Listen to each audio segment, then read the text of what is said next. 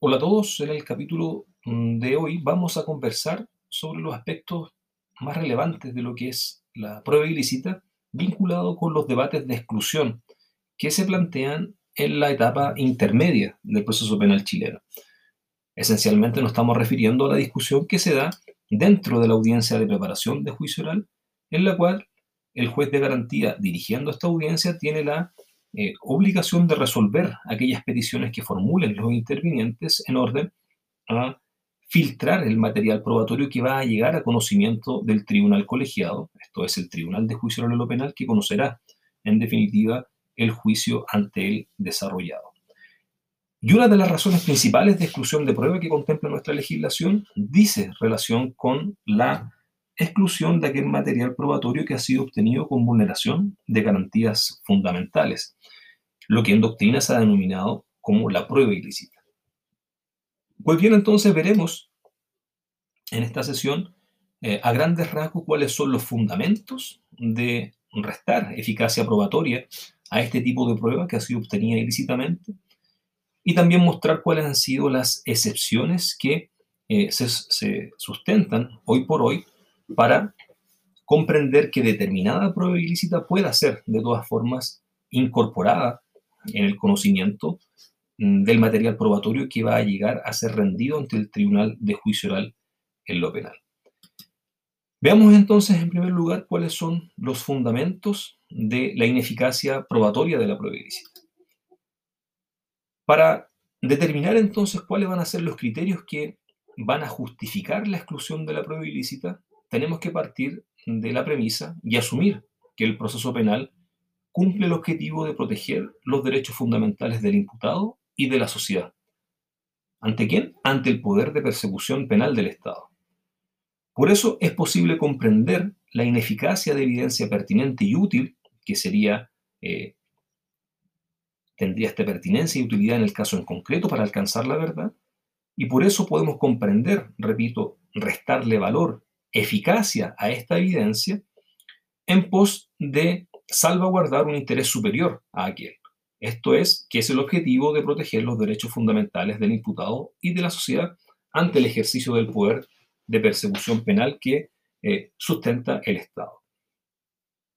Los criterios que se utilizan o se emplean para justificar entonces la exclusión de esta prueba ilícita, que repito, podría ser una prueba muy pertinente y útil para alcanzar una finalidad eh, en términos epistémicos del proceso, vienen dados por la confiabilidad de la evidencia como primer criterio. Un segundo criterio que se utiliza es el criterio de la integridad judicial. Y un tercer criterio es el criterio de la prevención o de la disuasión. ¿En qué consiste el criterio de la confiabilidad de la evidencia? Se trata mm, de un reparo que no mira a los medios empleados en la obtención de la evidencia, sino que se enfoca en la dificultad de confiar en la prueba obtenida de ese modo. La ilicitud puede afectar la aptitud de la evidencia para reflejar la verdad y puede permitir o provenir de una manipulación del elemento de prueba. Se critica por tolerar todos los atentados a las garantías fundamentales que no pongan en cuestión la credibilidad de la prueba obtenida y permitiría siempre entonces la legitimación del acto ilícito a través de la corroboración posterior de la verdad del hecho acreditado. Repito, se trata de un criterio que no mira a los medios empleados en la obtención de la evidencia, sino que se basa única y exclusivamente en la dificultad de confiar en la prueba obtenida de ese modo. Por eso, repito, la crítica que se le hace a este parámetro, parámetro o criterio mm, de la confiabilidad es que de una u otra manera va a permitir que se puedan legitimar de todos modos actos ilícitos a través de corroboración posterior de la verdad del hecho acreditado. El segundo criterio que se utiliza para justificar la exclusión de la prueba ilícita es el de la integridad judicial. Este criterio de la integridad judicial propone la ineficacia de la prueba ilícita por razones absolutamente ajenas a la búsqueda de la verdad material. Lo que justifica la regla de exclusión bajo este criterio de integridad judicial es la convicción de que en la persecución penal no pueden admitirse métodos que ofenden el sentido comunitario de juego limpio y la decencia. está estrechamente vinculado entonces con la necesidad de que el Estado emplee medios lícitos, preservándose de esa manera, consecuencialmente, la integridad judicial. Por ello, se dice bajo esta lógica que la averiguación de la verdad no es un valor absoluto dentro del procedimiento penal, por cuanto el proceso penal está impregnado por las jerarquías éticas y jurídicas que son inherentes al Estado.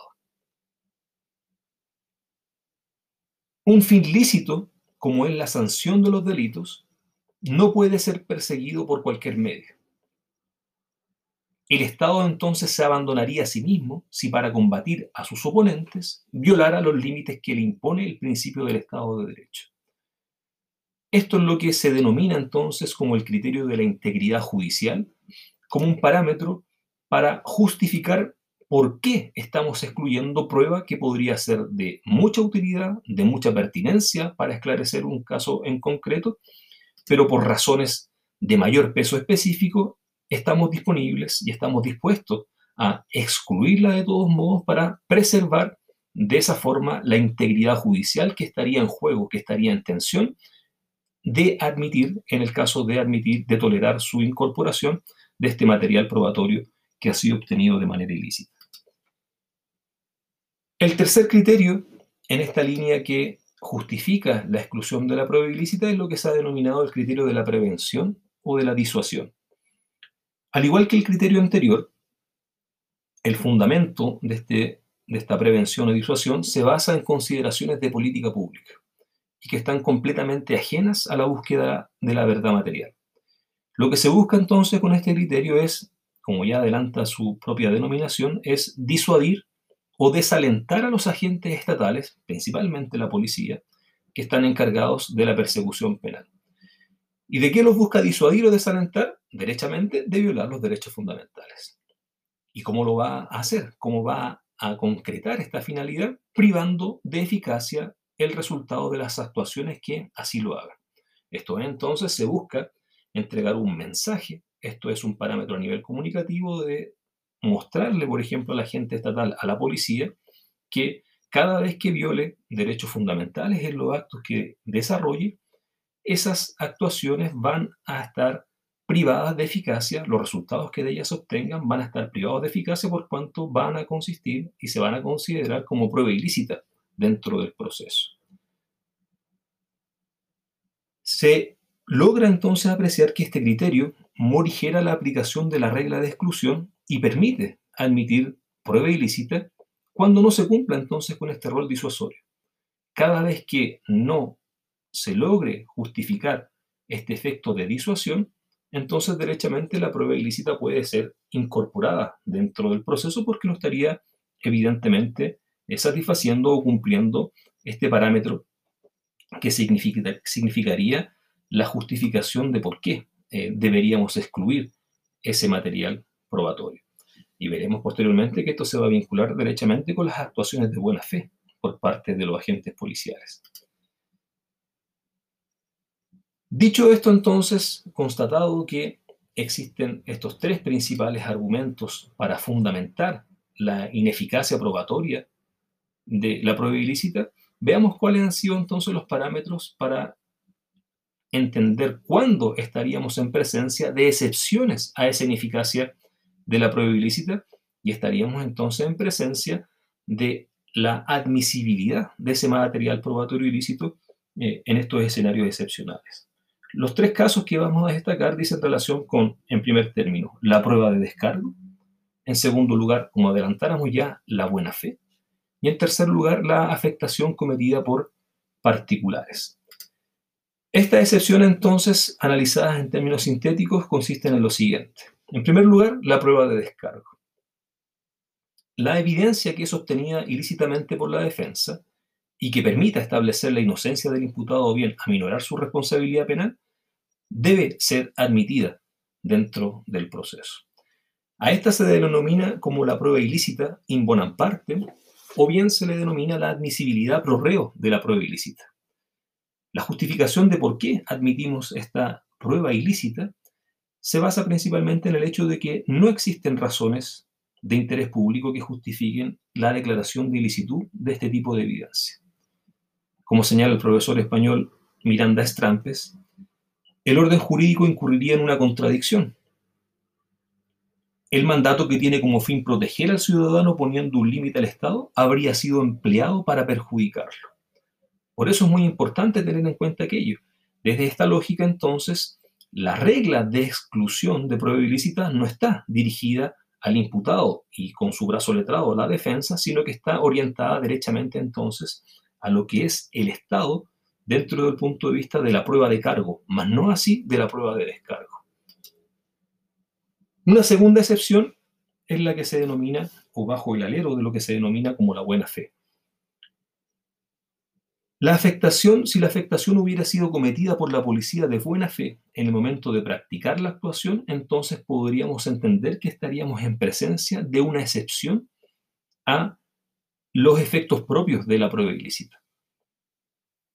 En un caso de la jurisprudencia norteamericana, en el caso León versus Estados Unidos, oficiales que actuaron con la confianza razonable de una orden de entrada y registro dictada por un juez pero que finalmente se había descubierto carente de fundamentación suficiente para dictarla, fue el parámetro para entender que en ese caso, bajo este paraguas de la buena fe, es posible entonces entender una excepción a los efectos de la prueba ilícita y en definitiva admitir aquella y que sea incorporada para ser valorada para la decisión del caso. El alcance de la regla de exclusión debe entonces determinarse en base de un balance entre costo social y el propósito disuasivo de la regla. Por lo tanto, este ejercicio de ponderación de una u otra manera entonces nos va a permitir entender que van a haber casos donde excepcionalmente vamos a admitir prueba ilícita que se justifique, repito, bajo los eh, parámetros y la constatación de actuaciones de buena fe por parte de los agentes estatales. Esta doctrina no ofrece ¿sí? explicaciones al uso ilegítimo que hace el Estado de la prueba obtenida con inobservancia de garantías fundamentales. Como dice el profesor Héctor Hernández, esta doctrina circunscribe la mirada a la actuación de los agentes policiales, sin hacerse cargo de las actuaciones ilegales de los magistrados, lo que no resulta justificable. Por lo tanto, esta crítica, si se aterriza, tiene también un potente peso a efectos de poner en entredicho esta excepción de admitir prueba ilícita basada en la buena fe. Porque una cosa es poner la mirada en las actuaciones de los agentes policiales que pueden y, y se puede acreditar su actuación de buena fe, pero otra cosa distinta es el parámetro posterior que se utiliza, por ejemplo, por parte de los magistrados y que no resultaría justificable a efectos de entender que en ese segundo momento se entienda eh, por justificada la valoración de un material probatorio obtenido de manera ilícita, recordando a todo evento lo que hemos dicho respecto del criterio de la integridad judicial, que de alguna otra manera se vería directamente afectado bajo esta eh, admisión de esta excepción. Y el tercer parámetro excepcional es lo que dice relación con la afectación o las afectaciones cometidas por particulares. Aquí la jurisprudencia norteamericana admite la evidencia que ha sido obtenida ilícitamente por particulares siempre que estos no actúen a instancias del gobierno o en cooperación con éste. Y siempre que, tratándose de un registro ilegal, éste se haya completado en la esfera privada sin intervención de los agentes estatales. Este es el parámetro o el requisito en el cual nace esta excepción bajo los alcances y los, los parámetros de la jurisprudencia norteamericana. Si se mira esta excepción desde el fundamento de la integridad judicial que acabamos de comentar, es evidente que dicha integridad queda igualmente comprometida si el Estado se vale de medios ilícitos para acusar a una persona, con independencia de si la ilicitud fue cometida por el propio Estado o por los particulares. Es completamente indiferente de dónde provenga de una u otra manera aquella ilicitud, porque al final del día el Estado estaría comprometiendo la integridad judicial al verse o al valorar de alguna otra manera aquel material que viene ya comprometido en términos de su ilicitud. Por eso, en nuestra doctrina, destacando lo que han señalado los profesores Julián López y Héctor Hernández en esta materia, instan derechamente por el rechazo de este criterio como una de las excepciones que se puedan reconocer como válidas para dar valor o permitir el ingreso de este tipo de material probatorio para ser valorado por un tribunal colegiado, por ejemplo, en un juicio oral que se desarrolle en la tercera etapa del proceso. ¿Por qué? Porque la razón estaría básicamente en lo siguiente, como señalan estos autores chilenos, abro comillas, resolver lo contrario resultaría por lo demás particularmente peligroso en un sistema que, como el nuestro, prevé la intervención del querellante particular desde el mismo instante en que da inicio a la investigación. Por lo tanto, destacan bajo este parámetro el riesgo que puede significar abrir esta excepción que nace de una u otra manera por prueba obtenida por los particulares cuando tenemos un sistema donde se reconoce un rol determinante en algunas hipótesis al abogado particular que representa los intereses de la víctima, esto es el interés particular, que es el abogado querellante, y que se le permite bajo la modalidad de nuestro sistema incluso actuar de manera diferenciada a los intereses de la sociedad representada por el fiscal del Ministerio Público. Tanto es así que se permite que pueda acusar particularmente y ofrecer material probatorio propio. Y bajo esa lógica se corre el riesgo de una u otra manera que podamos poner en entredicho eh, derechamente la integridad judicial cuando esta ilicitud ha sido obtenida de, cuando este material probatorio, perdón, ha sido obtenido de manera ilícita por los particulares que tienen una finalidad distinta a la búsqueda que está detrás de los intereses que persigue el fiscal del Ministerio Público que sabemos que a nivel de investigación debe ceñirse por los parámetros de la objetividad. Pues bien, con esto ponemos cierre a lo que hemos enunciado al comienzo de esta sesión, que era básicamente mostrar cuáles son a grandes rasgos los principales aspectos que dicen relación con la prueba ilícita, que emanan esencialmente de la jurisprudencia norteamericana y que han sido recepcionados también por parte de nuestra doctrina y que ha impregnado a su vez también los debates jurisprudenciales que hemos tenido a lo largo de la aplicación de las nuevas reglas procesales penales que a partir del año 2000 se han ido aplicando paulatinamente en las regiones de nuestro país y que el año 2005, del junio de 2005 en adelante, ya se aplican derechamente en todo el territorio nacional. Por eso es importante tener claro qué es lo que implica la prueba en términos de concepto y cuáles serían las excepciones a efectos de poder debatir y resolver bajo esa lógica las peticiones que se formulan a nivel de exclusión de pruebas en la audiencia de preparación de juicio oral ante el juez de garantía.